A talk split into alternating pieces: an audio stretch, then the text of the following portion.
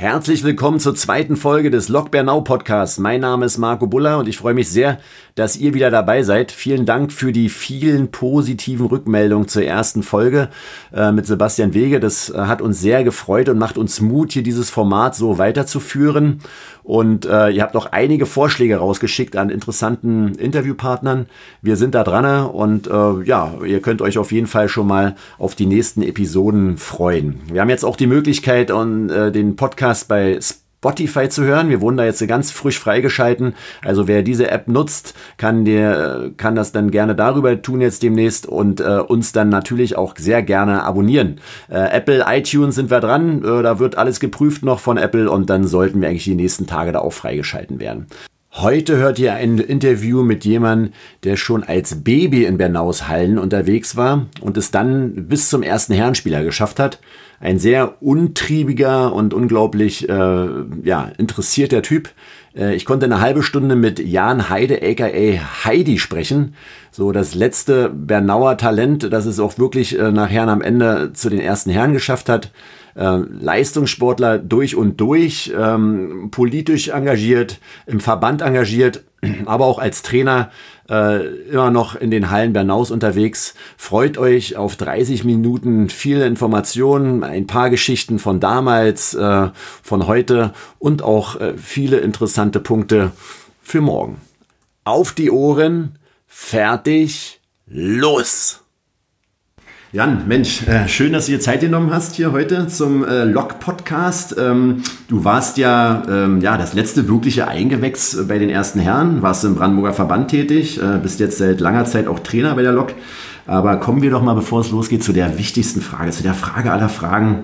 War, wer war der Gegenspieler, der dich mal so richtig nass gemacht hat? Und wer war der verrückteste Mitspieler in deinen Teams, in denen du gespielt hast? Okay, also erstmal hallo Marco, schön, dass ich hier sein darf beim ersten oder zweiten Podcast. ähm, also ähm, Spieler, gegen die ich spielen durfte, das sind ja einige auch. Einige Granaten waren dabei. Ich habe so gegen Dennis Schröder, Daniel Theiss, äh, Misa Nikak Barze, Heiko Schafazik spielen dürfen. Aber der Moment, der mir eigentlich am meisten im Kopf geblieben ist, war der gegen Mönchengladbach, Zweitligasaison. Ähm, da war, glaube ich, Frank Müller. Kann sein letztes Spiel gewesen sein. Wir haben ja damals nicht so viele Spiele gewonnen. Aber das war der Timothy Black der war damals Topscorer der zweiten Liga mit knapp 33 Punkten im Schnitt. Okay. Und ich durfte ihn für, glaube ich, 25 Minuten verteidigen und am Ende hat er 40 gehabt. Oh. Und, und, ich dachte mir, Mist, der war über den Durchschnitt, ich wollte ihn unter 30 halten und klatscht mit ihm nach dem Spiel ab und er meint, ey, great defense. Und da dachte ich mir so, verarscht er mich jetzt? Oder? Aber der, der war heftig und ich habe so ein bisschen verfolgt, der ist danach dann äh, in die belgische erste Liga noch gewechselt, hat da vier, fünf Jahre gespielt und das war so ein Moment, wo du sagst, okay, ey, du hast alles gegeben, mhm. alles auf den Platz gelassen und der macht trotzdem 40 mhm. Punkte. Okay, und da, mhm. irgendwas war da komisch. Aber natürlich auch Erinnerungen mit Dennis Schröder, der ihn da zweimal in der Mittellinie stiehlt und da hat man schon gemerkt, das ist ein anderes Talent und wir mhm. sehen ja, der spielt jetzt in der NBA oder ein Thais, der damals als Überathlet in der Pro Beda unterwegs war, also sind schon ein paar verrückte Typen unterwegs gewesen in der zweiten Liga damals und äh, der verrückteste Mitspieler, ja, wahrscheinlich unser ehemaliger Co-Trainer Sebastian Schonker, wenn man das so über, über die Dauer so sieht, äh, was man mit dem so erlebt hat. Wir sind ja immer noch in engen Kontakt und das war, oder ist ja auch ein toller Kerl und, und mit dem kommen wir auf jeden Fall auch abseits des Feldes immer viel erleben und äh, immer viel Spaß haben. Ja, das kann ich nur unterstreichen. Ich habe ja mit Sebastian auch äh, zwei Jahre zusammen gespielt, äh, hier auch bei Lok Bernau und äh, Und äh, Konstantin Mau ist vielleicht auch noch einer. Ja, Mau, Mau, war, Mau war auch speziell, äh, aber absoluter Leader. Also auf jeden Fall. Auf positiver jeden Fall. Leader ja, ja. und äh, also. an, an den erinnere ich mich immer gerne zurück. Der macht jetzt tolle Arbeit in Potsdam im USV. Mhm. Auch ein ganz interessanter Standort da in Potsdam, aber definitiv Mau war auch einer meiner Lieblinge. Nee, das ist schon so eine tolle Erinnerung, die man dann so hat. Wir kennen uns ja nun auch schon ähm, ja, seit der U20-Zeit. Wir haben gerade im Vorgespräch gerade gequatscht, äh, Thema Heidi, ja, weil manche nennen dich ja Heidi. Da hast du gerade gesagt, dass ich einer der, eine der ersten war, die diesen Namen Namen so ein bisschen mitgeprägt hat. Ähm, fand ich jetzt so irgendwie, vielleicht so ein Stück weit stolz. Ja, ja also ähm, ich meine, du warst ja Trainer, das war glaube ich 2000, 2001, mhm, genau. die U20-Saison ja, ja, und ich war parallel noch in der ersten Regionalliga. Damals war noch Steve Tressel Trainer. Mhm. Ähm, wir hatten ein tolles Trainergespann damals mit euch. Du hast die U20, damals hieß es ja noch A-Jugend, glaube genau, ich, genau. gecoacht mhm. und äh, du hast irgendwie in den ersten Trainingseinheiten, ja, Heidi, äh, beweg dich mal schneller oder spring höher rausgehauen. Irgendwas war da und das ist dann auch so hängen geblieben im ganzen Team. Und danach war ich überall nur Heidi. Und ich habe das immer mit Marco Buller assoziiert, Du hast ja hier mehrere Trends gesetzt, aber das war einer der ganz großen und äh, auch äh, über, überregional war es dann immer Heidi irgendwie. Also. Ja, schön. Aber wenn man jetzt mal so zurückblickt, 2001, 2000 ähm, ähm, und jetzt den Bernauer Basketball sich mal anguckt, äh, was hat sich ja, da so grundsätzlich verändert? Also du warst ja die ganze Zeit bisher im treu geblieben. Ähm. Ja, wir reden ja über 20 Jahre jetzt und ähm, ich war natürlich auch drei, vier Jahre in, in, in Cottbus unterwegs und damals ja auch schon mit René Schilling. Also sicherlich, wenn man jetzt die Jugendarbeit anschaut, wir sind viel breiter geworden, wir mhm. fangen viel früher an, wir sind in den Schulen präsenter, haben natürlich mit Alba einen unglaublich starken Kooperationspartner, der viel Know-how mitbringt. Und ähm, ja, es ist einfach interessant zu sehen, dass es äh, so ein dynamischer Prozess ist, auch wenn Trainer kommen und gehen so ein bisschen. Wir haben natürlich jetzt eine Konstante mit René seit, ich glaube jetzt im neunten Jahr, richtig? Mhm. Also seit acht Jahren ist er fest dabei. Nächstes Jahr wird er weitermachen, haben wir ja gehört. Da freuen ja, wir uns ja, alle ja. sehr drüber. Aber es ist schon, schon immens, was da passiert. Und man hofft natürlich, wenn der Hallenneubau kommt, dass der uns doch mal einen Push gibt, nicht nur für die erste Herren, sondern für den Gesamtverein. Und ich freue mich besonders, dass auch der Mädchenbereich immer breiter und besser aufgestellt ist. Ja, das ist ja für uns beide, die ja äh, Mädchenmacher sind, wa? also für unsere Töchter ist es natürlich was Tolles, ja. ja und sind ja da auch beide engagiert. Kommen wir nachher noch mal ganz kurz zu. Also ich finde ja auch die, die Anzahl der Mitglieder ist natürlich auch enorm gewachsen und auch die Fans in den ersten Herren, wenn ich mich erinnere, wir haben ja im Sportforum damals noch, noch gespielt, äh, die Zuschauerzahl und jetzt, wenn du guckst, in Erich Wünsch, wie viel dazu gucken, wie die Leute drauf sind, ne? wie zu den Auswärtsspielen mitreisen und so ist schon, da ist auch eine Menge auch passiert. Ne? Also, also ist schon im Umfeld muss man schon sagen, also gerade so die Fanbeteiligung natürlich, also wenn man sieht bei Auswärtsfahrten sind da einige dabei, nach Dresden mhm. sind glaube ich 50, 60 mitgefahren. Mhm. Das ist schon cool zu sehen. Wir hatten damals auch zu Pro B-Zeiten schon Zuschauer oder ich sag mal, das waren so die, die festen fünf, die immer dabei waren, aber es ist jetzt natürlich gewachsen und man hofft natürlich, dass das auch irgendwo weitergeht. Die mhm. Stadt wächst weiter, wie gesagt, wir haben bald eine größere Halle und dass da auch weiter so die Dynamik bleibt und äh, weiter wächst. Mhm. Genau. Aber auch äh, über die Grenzen von Bernau hinaus, äh, Richtung Brandenburg, bist du ja auch im Verband tätig gewesen, äh, für den Leistungssport ja auch zuständig, ne? Äh, im, Brandenburger Verband. Ähm, welche Rolle spielt denn da so Bernau, wenn man jetzt mal so guckt, ähm, im, im, Brandenburger äh, Basketballland? Ähm, und ja, wie schätzt du so die Kooperation mit Alba und Hermsdorf so ein? Ist es sowas wichtig für uns Brandenburger? Also ganz, ganz spannendes Thema.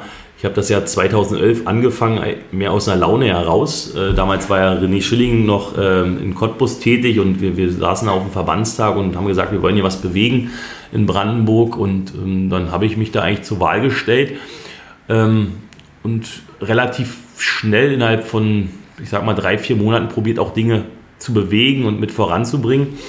Ähm, damals war Stahnsdorf sicherlich der Vorzeigestandort mhm. in Brandenburg ja. mit einer starken NBBL-Mannschaft, JBL auch unten, äh, die haben um Berliner Meisterschaften mitgespielt. Die haben sich ja dann so ein bisschen Berliner Verein, Brandenburger Verein, das, das ist ja immer weiter Richtung Berlin gerückt, so ein bisschen mhm. Parallelitäten zu dem, was wir jetzt auch ja eigentlich machen.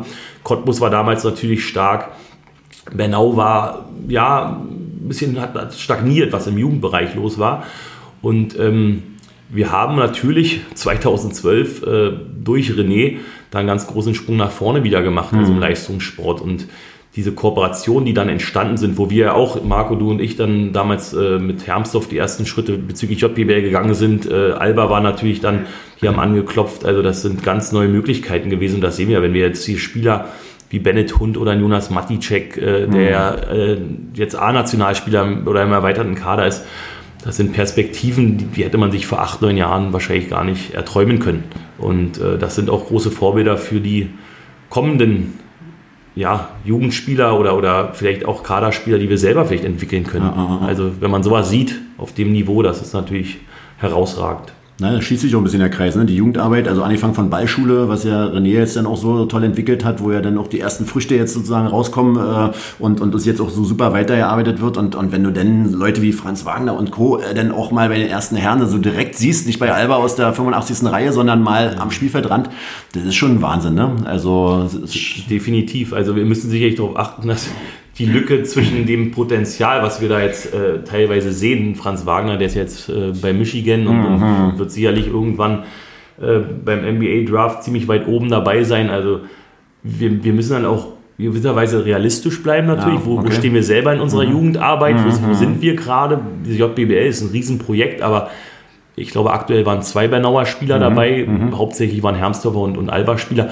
dass, dass wir diese Lücke dann schließen müssen auch. Ähm, das, das schaffen wir natürlich nur, wenn wir von unten eine gewisse Quantität hervorbringen. Mhm. Das haben wir sicherlich eine Zeit lang auch über die Ballschule gut geschafft und es gibt immer wieder so Phasen der Stagnation, die man überstehen muss und, und wie gesagt, eine Dynamik, die wird immer aus den, den Trainerteam, das wir sind, wir haben viele, viele Trainer, ich glaube, mhm. über 20 Trainer im Verein, ähm, da muss man gemeinsam Dinge entwickeln wollen. Und wie gesagt, nicht nur auf, bei, bei, dem, bei den männlichen Jugend, auch in der weiblichen Jugend. Das, das sieht man ja auch, was das bringt, einfach in der Breite. Und wir haben ja U12, U14, da ist ja auch die Vermischung noch da, aber dass man einfach einen Plan hat, wo will man hin und wie verfolgen wir den gemeinsam. Und ich glaube schon, dass wir jetzt gute Grundstrukturen haben, die wir weiterentwickeln müssen. Eine Aha. Vision vielleicht entwickeln. Mhm. Wo wollen wir 2025, wo wollen wir 2030 stehen? Oh, da äh, sitzt ja auch gerade der Verein dran, ne? so eine Vision zu entwickeln und, und, und, und fertig zu machen, der man sich so langhangeln kann. Äh, aber was du schon sagst, also Thema Trainer, auch gerade weil wir vorhin schon so von 2000 gesprochen haben, also die Qualität der Trainer ist, glaube ich, auch äh, ein ganz wichtiger, ein ganz wichtiger Punkt, ne? die Ausbildung der Trainer, weil die sind das Bindeglied, die sind die, die nach vorne pushen äh, mit, den, mit den Kindern und Jugendlichen und nicht nur im, im Herrenbereich oder im Profibereich, sondern gerade äh, genau gerade da, wo, wo wir junge, auch gute Leute brauchen, bei den Minis in den Schulen. Ne? Also die Schulkooperation gerade mit, mit Sebastian ja auch äh, schon besprochen in dem Podcast davor. Also, dass wir da einfach gute Trainer rankriegen. Ne? Das ist so das, das A und O. Das auf jeden Fall. Also ich durfte selber viele gute Trainer in meiner Laufbahn äh, erleben. In der Sportschule beim Fritz Espenhahn, der die Basics gelegt hat, aber auch Michael Rothkege, den ich mhm. nennen muss, hier in Bernau Urgestein, der uns geschliffen hat, ein Peter Schmidt, ein Ingo Koch, ein Siegfried Wohlan, die ganzen Legenden aus mhm. den 90ern hier und die immer noch aktiv sind, aber auch als Schiedsrichter, die haben einen geprägt. Also mhm. das ist auch heute immer noch so, glaube ich. Man, man freut sich, diese Leute immer wieder in der, in der Halle zu begegnen, denen in der Halle zu begegnen natürlich und ähm, einfach zu sehen, dass man mit denen gemeinsam gewachsen ist. Also so ein mhm. Trainer hat auch eine absolute Vorbildfunktion. Das eine ist das Know-how, also da haben wir, glaube ich, auch jetzt einen guten Standard erreicht, aber das andere ist, diesen Weg gemeinsam zu gehen. Dass eine Kontinuität da ist einfach. Nee, klar. Also das eine, das, das Wissen ist das eine, aber das andere, was du sagst, sind die Vorbildfunktionen und auch das Soziale, was ich auch so geil am Basketball finde, ne? dass man da auch noch andere Sachen lernen und weitergeben kann, als jetzt nur äh, Handwechsel vom Körper hinterm Rücken und welche Systeme du läufst, sondern da spielt ja einfach noch äh, was ganz anderes eine Rolle. Ne?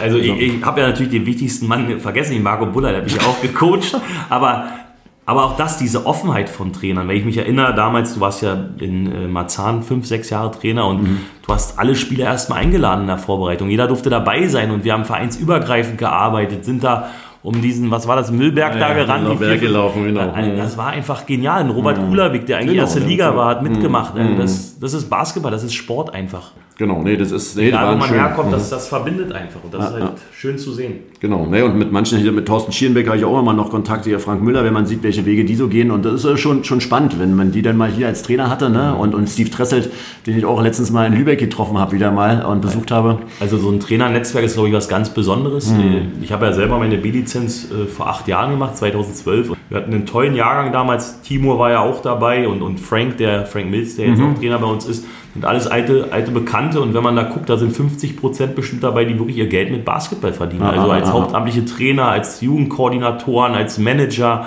also ganz verschiedene Wege und, und immer noch mit vielen in Kontakt und dieses Netzwerk auch aufrechtzuerhalten und sich da gemeinsam auch zu verbessern, voneinander zu lernen. Also, mhm. Nee, ist auch eine Sache, die, glaube ich, jetzt neu kommt. Jeder hat damals hatte jeder so sein Ding selber gemacht, ne? Und dann jetzt kommt es aber so, dass man sich jetzt austauscht, ne? Und jetzt auch bereit ist, auch mal die Kooperation mit Alba, dass man halt zum Training gehen kann, ne? Dass du bei Aido, äh, sagen wir mal, mitmachen kannst, gucken, mal zugucken kannst. Äh, mit, mit Schonka jetzt als äh, Bindeglied ist natürlich echt auch äh, cool, ja. ne? Also, ja, also gerade dieses Standing von Trainern, das, das Thema hat man lange auch mit René Schilling, mhm. das in anderen Ländern, speziell natürlich Amerika, wo ich ein Jahr damals an der Highschool war, so ein Coach ist eine mhm. Institution. Mhm. Also du warst ja selber drüben in mhm. Amerika und das, da waren wir vor 20 Jahren ganz weit weg. Auch der, der Beruf des Trainers, was ist das mhm. überhaupt? Was macht ihr da? Ja, Gab es dann vielleicht für einige ein paar hundert Euro hier in den unteren mhm. Ligen, sage ich mal, da konntest du nur in der ersten Liga von leben. Aber jetzt durch die ganzen Jugendprogramme, die hochgekommen sind, es gibt viel mehr Jobs im Basketball. Es ist ein Ziel, Trainer zu werden. Ich fand es ganz interessant, als ich vor zwei, drei Jahren mit den Mädels angefangen ha habe und rumgefahren, ja, wir will von euch vielleicht mal Profi-Basketballer werden. Aber was wollt ihr eigentlich mal machen in der Zukunft? Da war, waren zwei, drei dabei, ich will Trainer werden, mhm. weil, sie, weil sie tolle Vorbilder hatten. Die hatten ja auch hier Gina und Lisa und ihr wisst ja, also da sind viele engagierte junge Trainerinnen hervorgekommen die letzten Jahre und das sind auch Vorbilder für die jungen Mädels, die wir jetzt im Verein haben. Andersrum mhm. natürlich wahrscheinlich auch für die, Jungen, für die Jungs, die wir dabei haben. Also. Ah, ah, ah. Naja, klar, dass es da so immer weitergeht. Ne? Ja. Ähm, ja, du bist bist dreifacher Familienvater, haben wir ja schon gesagt, Mädchenmacher, äh, Vollzeitlehrer, Trainer, Triathlet, politisch super aktiv. Also mal ganz ehrlich, also wie viele Stunden hatten dein Tag und äh, wo holst du dir die Kraft überhaupt her? Sag ich mal, Zeit für all diese Aktivitäten. Also hm. wie machst du das? Also ähm, ja, ich meine, ich bin jetzt seit 20 Jahren mit dem Leistungssport eigentlich ja, eng verbunden. Bin ja damals auch an die Sportschule gegangen und da war irgendwo der Punkt, man trainiert sieben, acht Mal die Woche und das fährt man ja auch nicht einfach so runter. Man, man bleibt aktiv. Ich habe natürlich ähm, 2012, als ich selber aufgehört habe, äh, für die erste Herren zu spielen, bin ich auch so ein bisschen ins Loch gefallen. Das war, hat er gesundheitliche Gründe mhm. auch gehabt weil auf einmal war dieses ganze Training, was man selber, das, das war nicht mehr da. Da hat man als Trainer was gemacht, hat man sich natürlich auch selber probiert fortzubilden, hat, hat so seinen eigenen Weg gesucht. Und natürlich ist das so, dass meine Frau, mit der ich jetzt seit fast 18 Jahren zusammen bin, mich immer unterstützt hat und äh, das auch weiterhin tut. Ähm, wo man vier, fünf Mal die Woche abends einfach unterwegs ist und, und jetzt auf verschiedenen Ebenen, nicht nur mehr in der Basketballhalle, sondern mhm. auch im, im Rathaus oder in der Stadthalle sitzt, sich da mit Leuten ähm, ja, auf, auf ähm, anderem, äh, in anderen Bereichen einfach auseinandersetzen muss und, und da auch sich selber eigentlich äh, tagtäglich irgendwie fortbildet. Immer wieder was, immer wieder was Neues, äh, Neues einfach. Äh, nicht stehen bleiben. Das ist, glaube ich, so der, der Punkt. Ich hatte jetzt auch fünf, sechs ruhigere Wochen durch, okay. durch Corona, muss ja, man ja, ja, sagen, wie wir alle. Aber jetzt so die letzten zwei Tage, es nimmt dann wieder volle Fahrt auf. Also das, was jeden Abend äh, teilweise zwei, drei Termine, von denen man, ich mhm. bin ja gerade auch erst wieder von einem äh, offiziellen Termin gekommen. Also es ist schon, schon interessant und das bringt einen selber auch weiter. Und das Netzwerk wird halt immer größer und auch mm. dort begegne ich immer wieder Leuten, die auch äh, mit dem Sport eng verbunden, verbunden sind. Und da muss ich so ein bisschen, wir hatten das Thema Sportbiografien schaffen, mhm, also eine genau. Sportbiografie, mhm. die man selber durchlebt hat oder immer noch lebt, äh, in Anführungsstrichen eine bessere Biografie ist, weil man früh gelernt, in einem Team zu arbeiten. Mhm äh, Teil eines Ganzen zu sein. Und äh, deswegen Teamsport ist was ganz Tolles. Ich hatte früher äh, noch Judo gemacht, drei, vier mhm. Jahre. Das ist ja so ein bisschen wie der Tennisspieler. Man kämpft gegen einen. Und okay. Es war, war, war auch schön, aber Teamsport ist einfach was anderes. Als Grundausbildung ist Judo, glaube ich, ganz okay, ne? So Super. Athletik und Körperspannung und so weiter, und Beweglichkeit Kraft, hinzukriegen, ne? Äh, aber dann, dann bitte in eine Ballsportart, ja. Genau, also, genau. ja, äh, das, das stimmt. Für die ähm, Grundlagen sinnvoll, aber danach bitte zum Basketball, ja. Ja, ah, nee, klar, diese Biografiegeschichte, ist ja mit Henning Harnisch von Alba, ne? Der ja auch da sehr hinterher ist und Alba ja auch als Vorreiter da auch immer wieder versucht, das zu pushen und das sind, das sind gute Ansätze. Das äh, merke ich bei mir selber und auch vielen Spielern, die man halt auch schon mal so von früher noch kennt, wie die sich entwickelt haben. Das ist schon eine, also Sport gibt einen da eine Menge. Ne? Also. Definitiv. Also ich habe ja hier viele Jugendmannschaften betreut, eigentlich alles von U8 bis U18 erlebt, männlich wie weiblich, wie gesagt. Und äh, immer noch in engen Kontakt mit vielen Spielern und, und man sieht einfach, dass die Leute, die auch Engagement auf dem Spielfeld gezeigt haben, auch außerhalb des Spielfelds hm, oft hm. Engagement zeigen. Und das ist einfach schön zu sehen. Ja, da gibt es ja so einen Spruch, wie du das eine machst, machst du auch das andere. Ne? Also bist du halt äh, da engagiert, bist du auch bei anderen Sachen engagiert, reißt dir da einen Arsch auf, machst du das auch. Ne? Also und, ähm, und viel über Emotionen. Ich meine, du hast ja auch viel über, über Emotionen äh, auf dem Feld hingekriegt. Wir haben ja auch, äh, auch regelmäßig gegeneinander gespielt und die Coach glaube ich nicht, aber ihr spielt, ne? als du noch bei, in Bernau bzw. in Cottbus gespielt hast genau. äh, mit Marzanino. Also da weiß ich ja, dass du da auch äh, als emotionaler Leader da die Leute mit nach vorne pushen kannst und das ist einfach auch, ja, das ist cool. Kann man vieles lernen äh, für später. Genau. Ähm, über deine große Tochter bist du ja auch so ein bisschen im Mädchenbasketball jetzt äh, engagiert, oder was heißt ein bisschen, äh, ganz schön mhm. sogar. Äh, sie ist ja auch eine absolute Maschine. Und ähm, ja, ich selber habe ja auch mal erste Regio Damen trainiert, habe dann jetzt die WU10. Äh, und ja, welche Unterschiede siehst du denn so zwischen Mädchen und Jungbasketball? Siehst du da Unterschiede oder? Ähm Spannendes Thema. Also ich habe ja wirklich bis 2015 nur Jungs oder Männer trainiert und war auch im letzten Jahr relativ erfolgreich. Wir haben mehrere Brandenburger Meisterschaften eingefahren und, und damals noch aufgestiegen, die zweite Regionalliga mit den Herren und brauchte dann aber einfach eine Pause. Ich hatte mhm. vier Teams gecoacht okay. also und war wirklich einfach mit Arbeit und, und Basketball war einfach zu viel. So. Da habe ich ein Jahr nichts gemacht und dann, dann kam René, also René Schilling auf mich zu und meinte, ey, wir brauchen da jemanden in der, in der WU8. Und ich so, ah, WU8, Mädels. Ja, okay. War natürlich meine eigene Tochter dabei und sie brauchten einen Trainer und na klar, äh, mache ich mal. Und dann habe ich aber relativ schnell gemerkt, dass die Mädels in dem Alter, U8, U10, teilweise viel zielgerichteter vorangehen als, mhm, als die Jungs. Okay. Und das habe ich jetzt auch, ich begleite jetzt die jetzige U14 seit, oder das ist zwei, drei Jahre schon so ähm, und muss einfach sagen, dass sie dann natürlich, was auch im normalen Leben so ist, einfach gedanklich teilweise weiter sind in dem Alter als Hm, Jungs. Okay. Aha. Also ähm, dort konnten wir ja vor zwei Jahren das, das Göttinger Turnier gewinnen mit, mit, dem, mit dem gleichen Jahrgang, mit diesem 2007er Jahrgang. größte Jugendturnier in Deutschland. größte ne? Jugendturnier in Deutschland.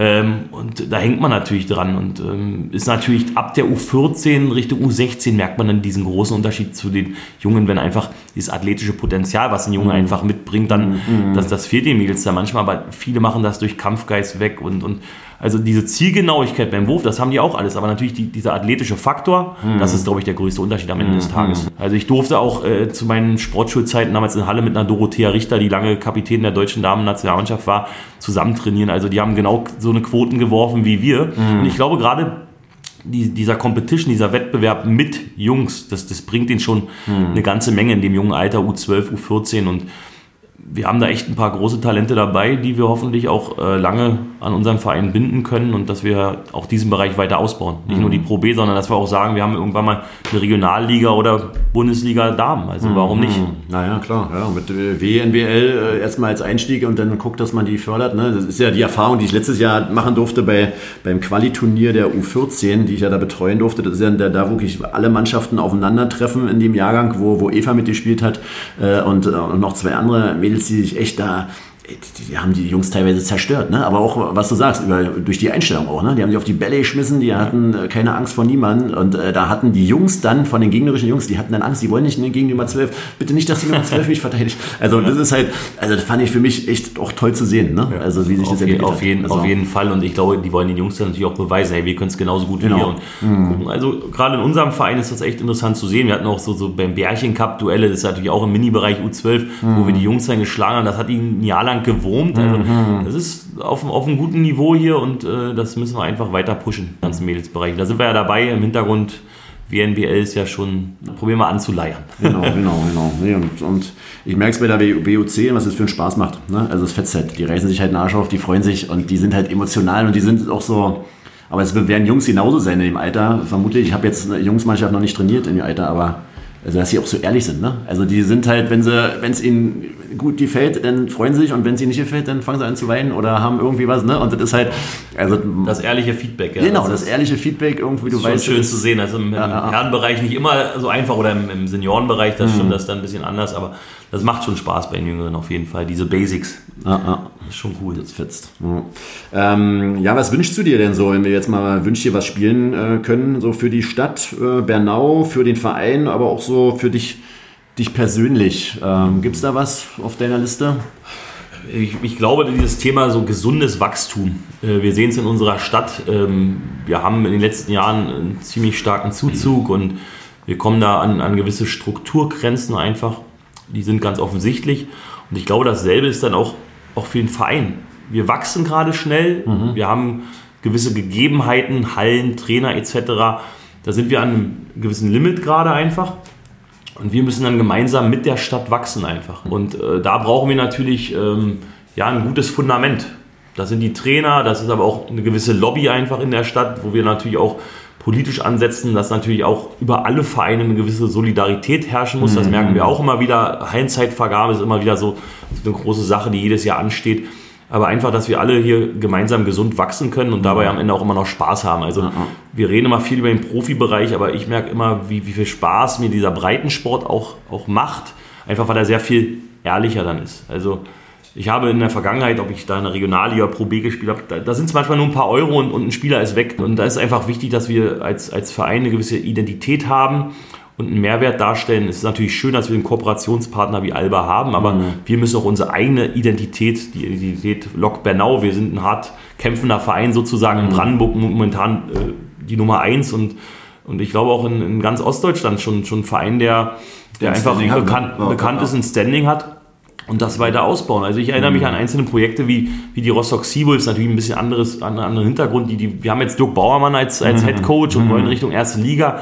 Das, das, das sind nicht, das ist nicht vielleicht unserer, unser Standard, aber man kann sich Dinge ab, abschauen von solchen, solchen Beispielen und äh, das sollten wir, glaube ich, auch tun und einfach ja, gemeinsam uns, uns weiter unterstützen, so wie wir es getan haben in, in, in der Vereinsstruktur. Ich meine, du bist äh, dazugekommen jetzt vor, vor ein, zwei Jahren und, und das war so Leute, die von außen, die man von außen dazu, die Know-how haben, die, die auch ein gewisses Standing mitbringen in der Basketballszene, genau sowas ist wichtig und, und dass wir da gemeinsam dranbleiben und, und den Standort weiter stärken.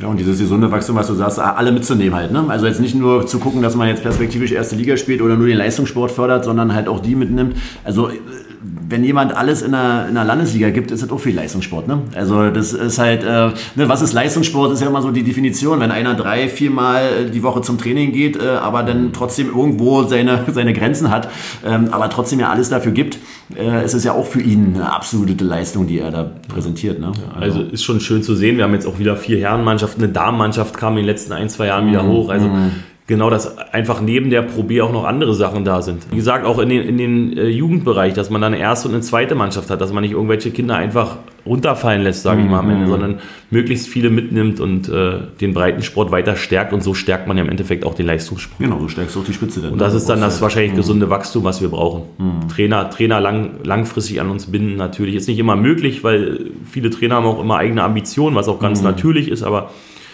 wir sind da auf einem guten Weg, glaube ich.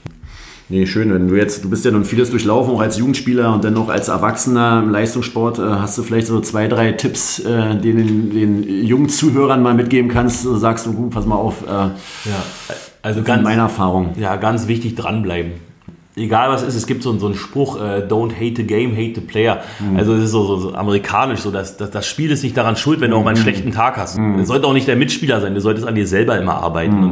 Und das ist, glaube ich, wo es, anfängt. Jeder Spieler hat, hat Schwierigkeiten und auf, auf jedem Niveau gibt es das. Das ist egal, ob, mhm. wie du sagst, ein Landesligaspieler macht sich Gedanken über sein Spiel genau wie der Profi. Mhm. Was, was kann ich besser machen? Und an diesen Kleinigkeiten zu arbeiten das Schöne ist im Teamsport, dass man sich gegenseitig da pushen kann und, und weiterbringen kann. Und auch wenn man eine harte Zeit hat, also bei mir ging das auch nicht immer nur bergauf. Man hat natürlich gehofft, ja, vielleicht wird man irgendwann mal erste oder zweite Liga spielen und hat ja phasenweise auch funktioniert.